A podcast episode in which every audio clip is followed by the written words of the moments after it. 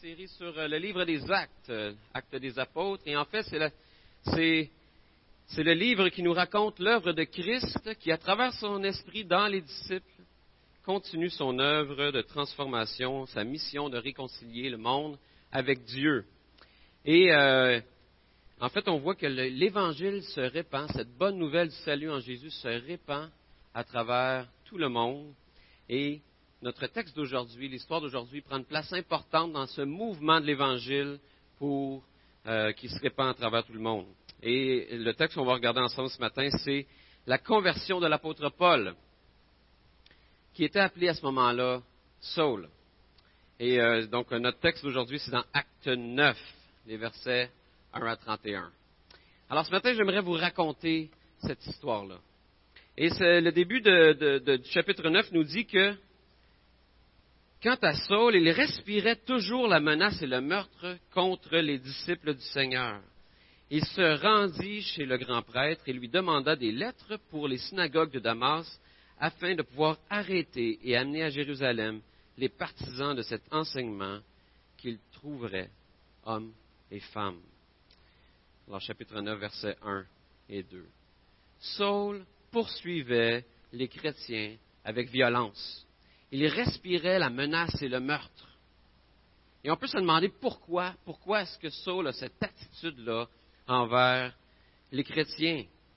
Et pour bien comprendre qu'est-ce qui amène Saul à, agir de cette manière-là, ben, il faut se rappeler un peu en arrière et connaître c'est qui, c'est qui Saul, d'où il vient. Et Saul est né à peu près en même temps que Jésus. Donc il avait à peu près le même âge que Jésus, mais contrairement à Jésus qui a grandi dans, une, dans un, village, une ville hébreu, d'hébreu euh, avec la culture juive, lui a grandi dans une ville gréco-romaine, euh, une ville portuaire appelée Tars, donc euh, qui est assez loin de Jérusalem, pas si loin, mais quand même sur le bord de la Méditerranée. Et c'était une ville assez importante au niveau commercial, donc beaucoup de commerce se faisait à travers là. C'était une ville qui était reconnue pour sa richesse, ses universités, sa culture, son art, et sa philosophie. Il y avait des grands penseurs, des gens qui réfléchissaient à la vie, qui réfléchissaient au monde. Et sa, famille était une famille d'artisans, une famille qui construisait des tentes. Et euh, cette famille-là était relativement nombreuse et probablement assez riche aussi. Euh, c'était assez lucratif de faire des tentes à l'époque, euh, surtout à la période où ce que la conquête romaine à travers les contrées s'est fait et euh, il y avait besoin de tentes, euh, les, soldats avaient besoin de tentes et tout ça. Alors, c'était une famille assez riche. Mais cette famille était relativement... Euh, puis cette famille-là avait acquis la citoyenneté romaine. Ça, c'était assez rare à l'époque également. Mais au-delà de son origine, au-delà de où il restait, la ville où il était, et le métier de la famille, ce qui caractérisait principalement cette famille-là, c'était que c'était une famille juive influente.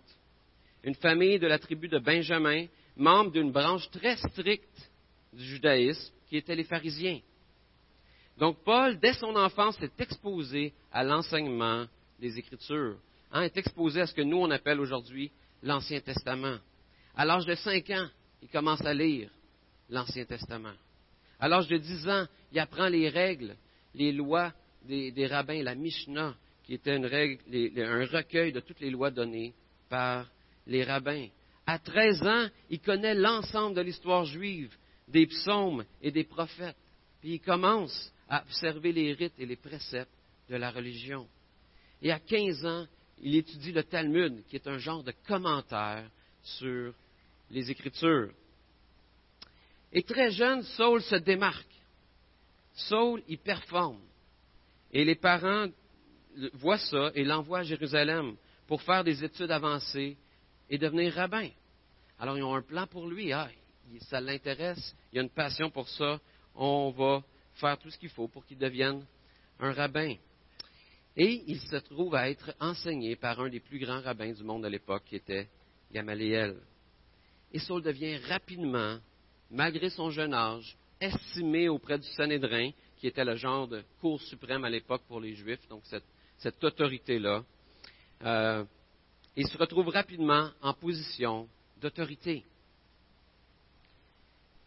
Donc Saul a grandi dans un environnement où, les plaisirs du monde étaient présents.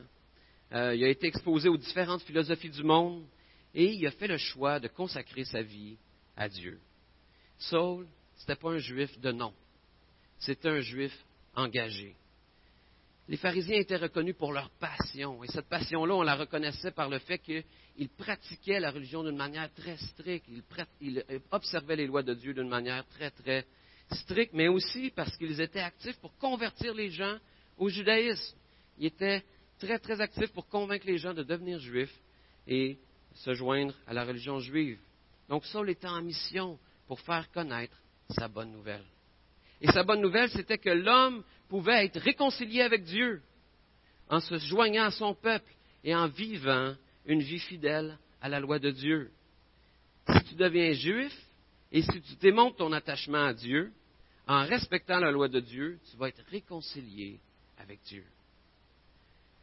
Et c'est ce que, euh, ce que Paul pouvait lire dans les Écritures. Hein, Dieu a dit à Josué, avant l'entrée en terre promise, Fortifie-toi et aie bon courage en te conformant fidèlement à toute la loi de Moïse. Que ce livre de la loi ne s'éloigne pas de toi. Médite-le jour et nuit pour agir avec fidélité, conformément à tout ce qui est écrit. Car c'est alors que tu auras du succès dans tes entreprises. C'est alors que tu réussiras. c'est encore un texte qu'on cite aujourd'hui. Donc, sur quoi est-ce que pas le salut de Josué et du peuple repose selon ce texte-là? Repose sur sa fidélité à toute la loi de Moïse. Et Saul veut être fidèle devant Dieu, comme ses ancêtres avant lui.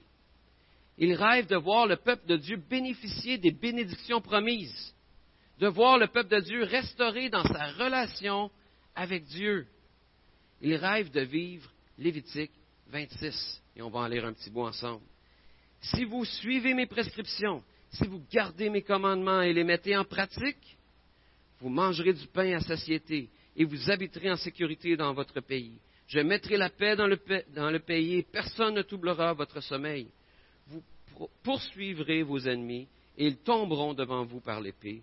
Je marcherai au milieu de vous, je serai votre Dieu et vous serez mon peuple l'abondance, la sécurité, la paix, la victoire sur les ennemis, la présence de Dieu. Est-ce que ce n'est pas un beau rêve, ça? Est-ce que ce n'est pas ça qu'on veut, nous autres aussi? Mais il y avait un problème. La survie du peuple juif était menacée.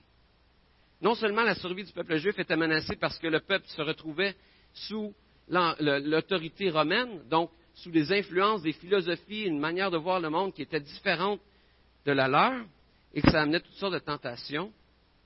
Et Saul en savait quelque chose pour avoir vécu à Tars, avoir vécu dans une, dans une ville remplie de toutes ces philosophies-là, de ces tentations-là. Mais en plus, il y a des mouvements, hérétiques, des, mouvements sectaires qui naissent à l'intérieur du peuple juif et qui sont une menace pour la fidélité du peuple. À l'époque de Saul, il y avait eu Teudas, qui avait conduit avec lui 400 personnes, qui les avait égarées loin de la, vérité. Euh, et, ensuite, après lui, il y avait eu euh, Judas de, Galilée. On voit ça dans Acte 5. Et maintenant, il y avait le christianisme. Les chrétiens annonçaient une autre bonne nouvelle que celle des Juifs.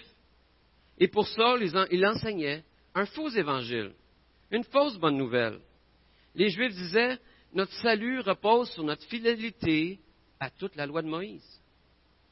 Et les chrétiens disaient, notre salut repose dans la foi en celui qui a été fidèle à toute la loi de Moïse, Jésus. Et ce nouveau message-là avait des conséquences très concrètes pour les Juifs. Concrètement, ça voulait dire que l'observation des prescriptions données par la loi de Moïse n'était plus nécessaire pour le salut. Ah, ça ne veut pas dire que les lois données par Moïse n'étaient pas bonnes, que c'était péché si on les faisait, mais il était plus nécessaire pour le salut parce que Jésus avait tout accompli, la loi. Ça voulait aussi dire que les, tous les sacrifices au temple n'étaient plus nécessaires pour le salut. Ah, c'est pas qu'on péchait si on faisait un sacrifice au temple, mais c'était plus nécessaire pour être sauvé parce que Jésus avait accompli le sacrifice ultime, celui qui nous réconciliait, parfaitement avec Dieu. Et ça voulait aussi dire que c'était plus nécessaire d'être juif de naissance ou de devenir juif pour être sauvé. Et pour Paul, ça c'est contraire à toutes ses croyances. C'est une sérieuse menace pour la survie du peuple juif. Une menace qui risquait de repousser les bénédictions de Dieu, la réconciliation du peuple avec Dieu. Et c'est pour ça que Paul avait approuvé le meurtre d'Étienne.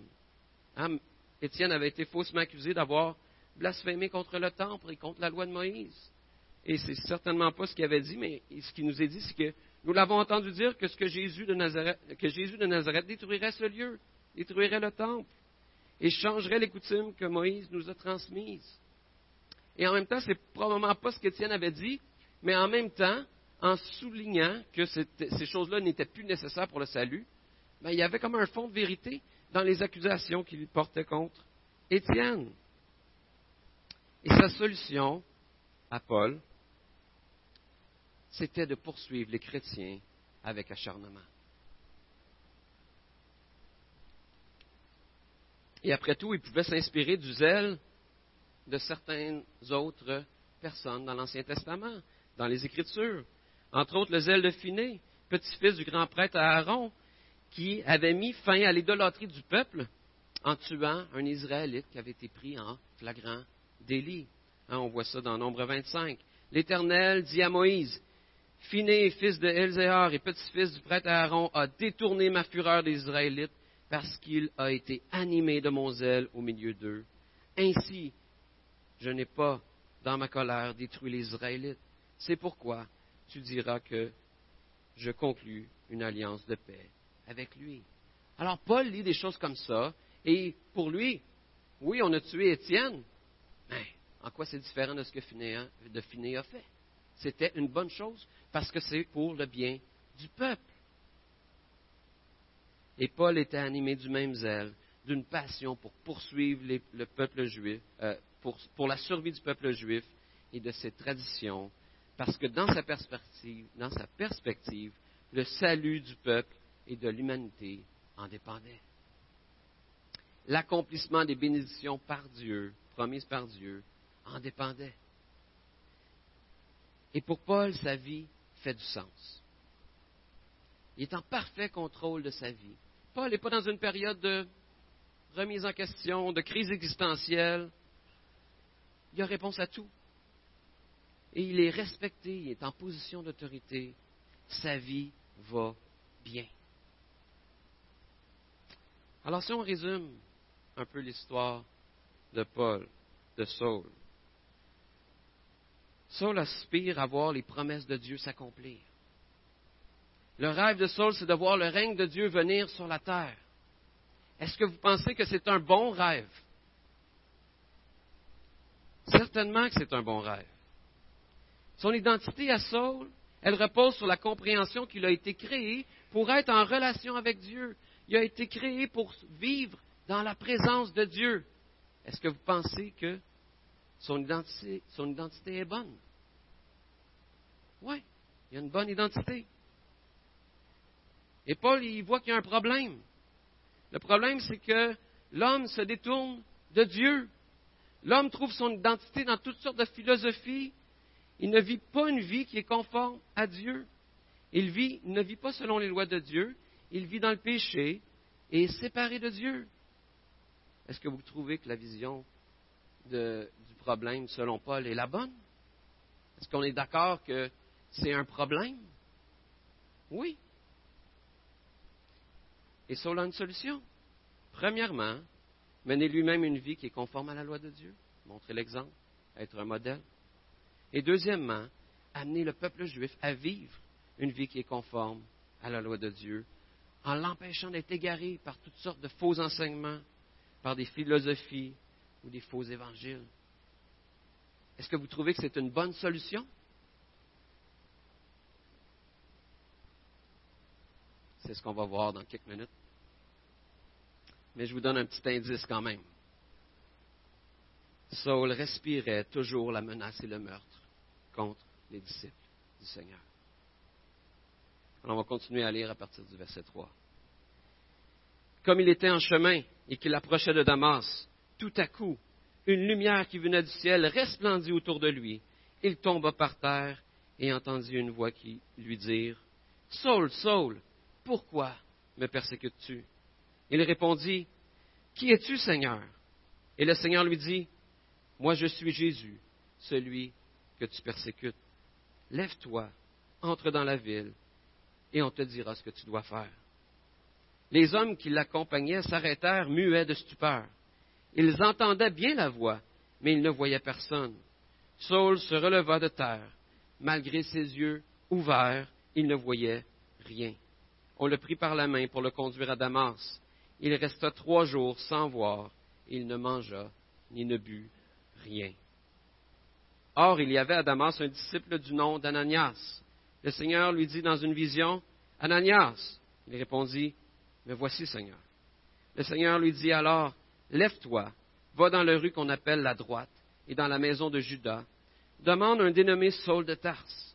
En effet, il prit et il a vu en vision un homme appelé Ananias entrer et poser les mains sur lui afin qu'il retrouve la vue. Ananias répondit, Seigneur, j'ai appris de beaucoup tout le mal que cet homme a fait à tes saints à Jérusalem. Et ici, il a les pleins pouvoirs de la part des chefs des prêtres pour arrêter tous ceux qui font appel à toi. Mais le Seigneur lui dit, Vas-y, car cet homme est un instrument que j'ai choisi pour faire connaître mon nom aux non-juifs, aux rois et aux Israélites. Je lui montrerai tout ce qui doit souffrir pour moi. Ananias partit une fois entré dans la maison, il posa la main sur Saul en disant Saul, mon frère, le Seigneur qui t'est apparu sur le chemin par lequel tu venais m'a envoyé pour que tu retrouves la vue et que tu sois rempli du Saint-Esprit. Aussitôt, il tomba comme des écailles de ses yeux et il, retrouva la vue. Il se leva et fut baptisé. Saul était en parfait contrôle de sa vie pas de questions existentielles, sa vie va bien, mais il fait une rencontre inattendue. Il rencontre Jésus et tout son plan de vie va être bouleversé. Et remarquez qu'il n'y a pas une grande conversation avec Jésus. Hein, Jésus lui pose une question. Saul, Saul, pourquoi est-ce que tu me persécutes? Puis Saul répond avec une question. T'es qui, Seigneur? Et Jésus répond, Moi je suis Jésus, celui que tu persécutes. Juste ça. Il n'y a pas de débat, pas d'argument théologique ou philosophique. La simple rencontre avec Jésus vient complètement bouleverser sa vie. Et la raison pour ça, c'est que la conversion de Saul ne repose pas sur une nouvelle philosophie. Ah, j'ai vu la lumière, qui est une nouvelle pensée, une nouvelle manière de voir, et maintenant, je vois et je suis converti. Saul ne s'est pas converti à une nouvelle religion. La conversion de Saul repose sur sa rencontre avec Jésus. Mais pourquoi est-ce que la rencontre avec Jésus vient changer la vie de Saul? Comment est-ce que les simples mots, moi je suis Jésus, celui que tu persécutes, ont été suffisants pour changer sa vie? Et la raison est bien simple. Saul a reconnu que Jésus était vivant. Que ce Jésus qui avait fait grand bruit il y a quelques années et qui avait fait des disciples n'était pas un simple homme qui avait prétendu être le Messie, prétendu être celui envoyé par Dieu pour le salut du peuple, comme d'autres hommes comme Teudas, comme, euh, comme, Judas de Galilée avaient été avant lui, et ces hommes-là étaient morts. Mais Jésus, lui, il était vivant. Il était le véritable envoyé de Dieu pour le salut des hommes parce qu'il était ressuscité, parce qu'il était vivant. Et pour ça, le choc est total. Non seulement il sort de cette rencontre-là aveugle et complètement dépendant, non seulement il prend conscience qu'il a tué et emprisonné des gens qui étaient innocents, imaginez ce qu'il pouvait ressentir à ce moment-là, mais il réalise que ce qu'il a cru toute sa vie, c'est qu'il donnait du sens à sa vie, qui l'amenait à se sentir en parfait contrôle de sa vie, qui l'amenait à avoir une réponse à tout, à être respecté, à être en position d'autorité, qui lui donnait un but à poursuivre, tout ça s'écroule en quelques secondes. Le choc est tellement grand qu'il reste sans manger, mais surtout sans boire pendant trois jours.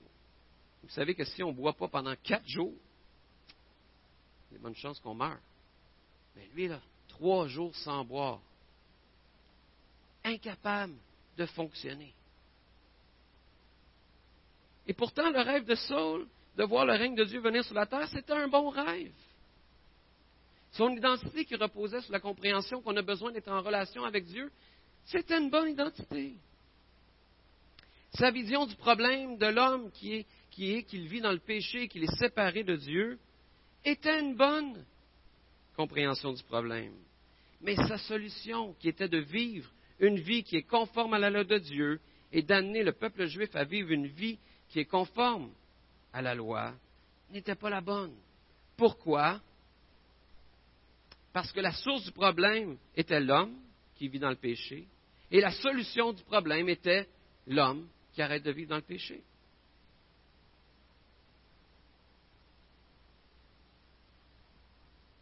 Le problème a été créé par l'homme et la solution se trouvait dans l'homme. Saul en avait trois sur quatre, mais il lui manquait l'essentiel. Il lui manquait celle qui rend le rêve possible. Il lui manquait la solution qui ne repose pas sur la capacité de l'homme, mais sur la puissance et la grâce de Dieu. Il lui manquait Jésus qui, bien qu'il avait été sans péché, avait accepté de devenir péché pour que Saul puisse être déclaré sans péché devant Dieu. Il lui manquait Jésus qui, bien qu'il avait été en relation parfaite avec Dieu, avait accepté de perdre cette relation-là pour que Saul soit en relation parfaite avec Dieu. Et c'est pour ça que Saul a écrit par la suite dans une de ses lettres, c'est par la grâce que vous êtes sauvés, par le moyen de la foi. Et cela ne vient pas de vous, c'est le don de Dieu, ce n'est pas par les œuvres afin que personne ne puisse se vanter. Et le choc que Saul vit laisse rapidement place à la joie. On lit au verset 19. Après avoir pris de la nourriture, il retrouva des forces. Il se mit aussitôt à proclamer dans les synagogues que Jésus est le Fils de Dieu. Saul se fortifiait de plus en plus et il confondait les Juifs qui habitaient à Damas en démontrant que Jésus est le Messie.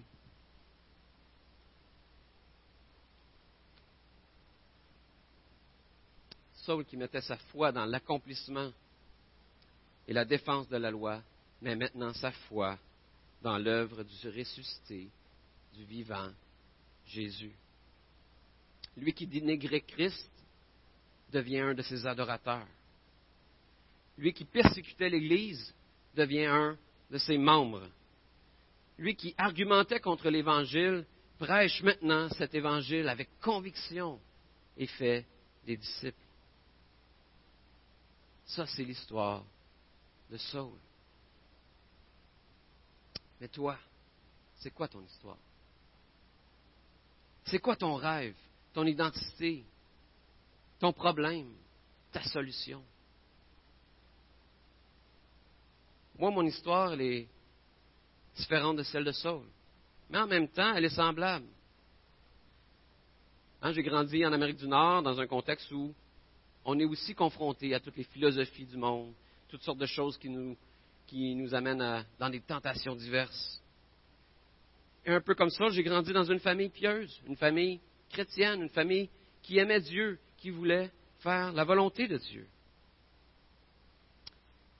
Et moi, mon rêve, c'était de vivre dans un monde où tout le monde est accepté et aimé, où le rejet n'existe pas. C'est-tu un bon rêve, ça?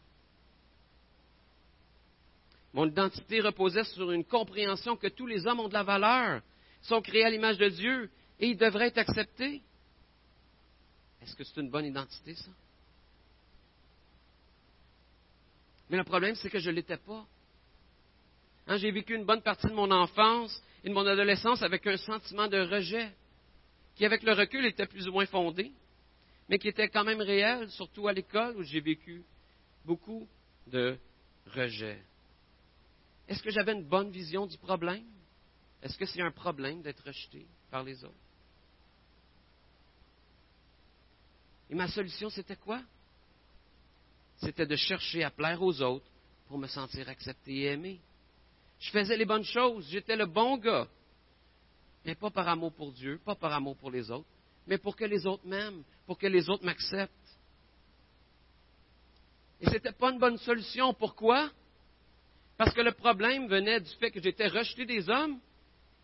Et ma solution, c'était je vais faire des choses pour être accepté des hommes. Le problème vient de l'homme et ma solution venait de l'homme. Jusqu'au jour où j'ai rencontré Jésus. Ah, je n'ai pas vu la lumière comme Saul. Je suis pas devenu aveugle. Mais comme lui, j'ai mis ma foi en Jésus.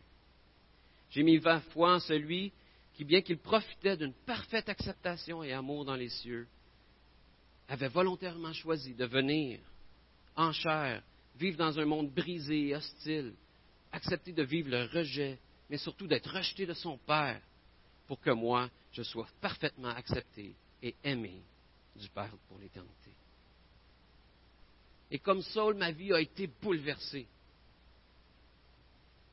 Je n'ai pas arrêté de manger puis boire pendant trois jours.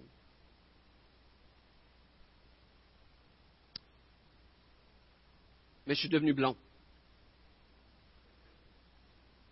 Un jour, j'étais brun, puis le lendemain, j'étais blond. Je me suis bleaché, là, ça ne s'est pas fait tout seul. Et à l'époque, dans mon contexte à moi, je me, serais fait tatouer dans le front, puis ça n'aurait pas été pire. Mon père était venu me chercher, j'étais à l'extérieur à ce moment-là, il était venu me chercher, puis il ne savait pas que j'étais devenu blond. Et euh, quand il m'a vu, il n'a rien dit. C'est pas bon signe. c'est comme, c'est comme c'est assez évident que c'est pas pareil là. Ben, normalement, tu fais un commentaire, quelque chose, hein, un changement dans ta vie, quelque chose? Euh, rien. Oh, pas bon signe, pas bon signe. La première réaction de ma mère, elle se m'a pleuré.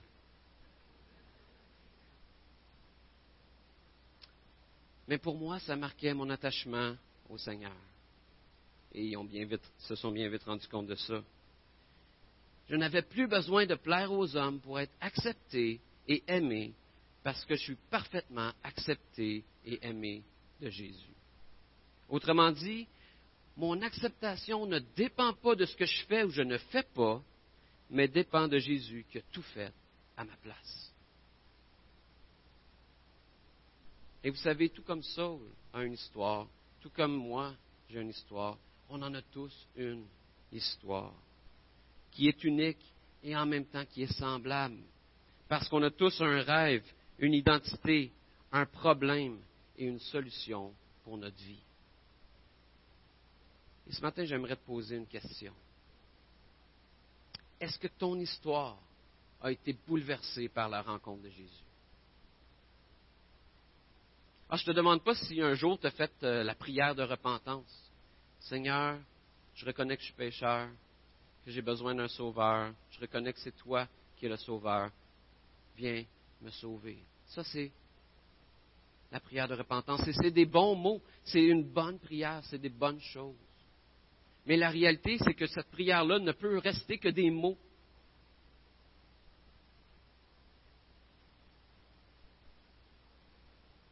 Moi, je l'avais faite plusieurs fois, cette prière-là. Et ça n'avait pas bouleversé ma vie. Alors, est-ce que ton histoire a été bouleversée par la rencontre avec Jésus? Parce que Jésus, là, il n'a pas bouleversé sa vie. Il n'est pas parti des cieux un monde parfait pour venir mourir sur une croix, pour que tu fasses une prière, puis après ça, tu continues ta vie comme si de rien n'était. Jésus a bouleversé toute sa vie pour que notre vie soit bouleversée. On n'ajoute pas Jésus à notre vie, il devient le Seigneur de notre vie. Et c'est ce que Saul a dit plus tard dans une de ses lettres. J'ai été crucifié avec Christ. Ce n'est plus moi qui vis, C'est Christ qui vit en moi. Et ce que je vis maintenant dans mon corps, je le vis dans la foi au Fils de Dieu qui m'a aimé et qui s'est donné lui-même pour moi. Je ne rejette pas la grâce de Dieu. En effet, si la justice s'obtient par la loi, alors Christ est mort pour rien. Est-ce que ta vie a été bouleversée par Jésus? Est-ce que c'est maintenant ses intérêts qui comptent? Est-ce que ta foi en Jésus vient dicter ta manière de vivre? Et peut-être que comme moi, tu réponds oui à cette question-là.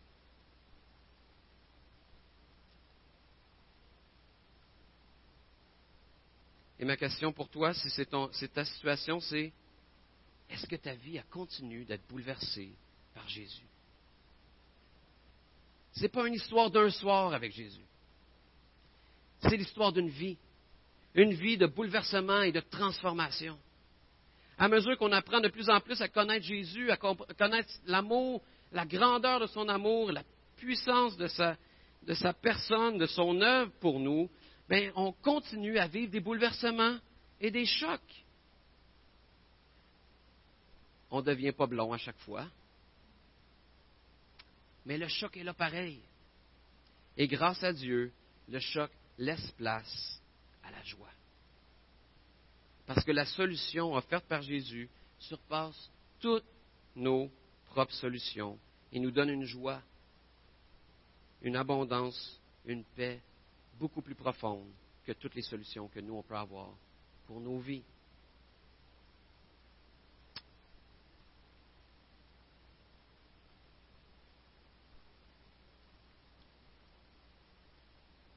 Je pense que je vais terminer là. Cette grâce a eu la puissance de changer la vie de Saul et elle a la puissance de changer nos vies. Je vais prier. Seigneur, merci pour cette grâce que tu fais de venir à notre rencontre. Seigneur, c'est toi qui es venu à la rencontre de Saul, complètement par grâce.